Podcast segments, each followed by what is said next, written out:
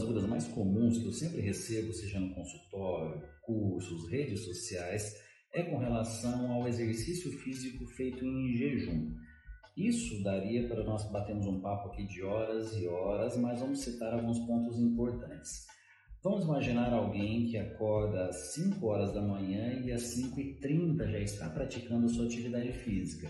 Num caso desse, é muito mais interessante ela na noite anterior ter garantido uma refeição adequada em carboidratos do que ela fazer uma alimentação às 5h15 para começar a sua atividade física às 5h30. Imagine, por exemplo, alguém que pratica natação, uma atividade física e na horizontal fazer uma refeição e 15 minutos depois já estar ali nadando. Então, tudo isso tem que ser levado em consideração. Nós temos um mecanismo muito interessante que é o efeito poupador do glicogênio muscular. Ou seja, se você ingere uma quantidade adequada de carboidratos na refeição antes de dormir, esse carboidrato será preservado na forma de glicogênio no seu músculo, ou seja, você terá sim condições no dia seguinte de fazer atividade física com uma boa energia. E isso vale até mesmo para um treino de musculação desde, obviamente, que essa atividade física não seja tão prolongada. No caso de uma atividade física mais prolongada, recomenda-se também uma suplementação durante esse exercício. Por exemplo, alguém que acordou e já sai fazer uma trilha de bicicleta por duas, três horas. Então, um cuidado adicional acaba sendo totalmente necessário. Então, na verdade, não existe uma regra exata nesse sentido de ser melhor ou pior. Mais uma vez, a individualidade é que faz a diferença. Se o seu objetivo é treinar logo pela manhã, tão importante quanto a alimentação, também é a qualidade do seu sono. Uma noite de sono inadequada vai refletir na performance do seu treino e aí você vai ficar imaginando que a falta de um suplemento é a falta de um pré-treino, é a falta até mesmo de um carboidrato que muitas vezes está sendo ingerido, mas a noite de sono inadequada está sendo ali o grande problema nesse caso. Existem aquelas correntes também que falam muito de atividade aeróbica em jejum. Não vou dizer que isso será um plus, algo realmente efetivo para a otimização de queima de gordura.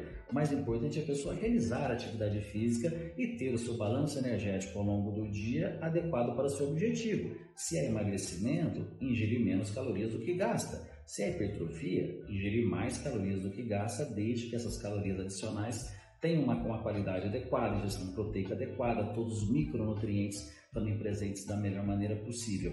A nutrição não é simples como as pessoas muitas vezes querem que ela seja, no sentido de uma atividade em jejum ser mais efetiva para queima de gordura ou para melhora de performance, todas são, são, todas são possibilidades que dentro de um planejamento de treino, dentro de um planejamento nutricional, a médio e longo prazo, sim, surtirão os seus efeitos, sejam eles positivos ou até mesmo negativos. Não é todas as vezes que nós acertamos num, com um paciente, com um atleta, por exemplo, muitas vezes temos que ir ajustando a sua, a seu planejamento alimentar de acordo com erros e acertos cometidos ao longo desse planejamento. O treinamento em jejum é uma, é uma situação. Se mesmo com alimentação realizada adequadamente na noite anterior, até a sugestão cerca de 30% de gestão calóricas de carboidrato do dia seja realizada na noite anterior. Se mesmo assim a performance do indivíduo está caindo, nós podemos mudar essa estratégia. Se realmente o treinamento é a prioridade para ele, por que não então acordar um pouco mais cedo ou então mudar o horário de treinamento para buscar ali o melhor rendimento possível e sim fazendo uma alimentação entre uma a duas horas antes do exercício. A única regra é respeitar a individualidade biológica, analisando erros e acertos, construindo o melhor planejamento. Fica a dica, pessoal.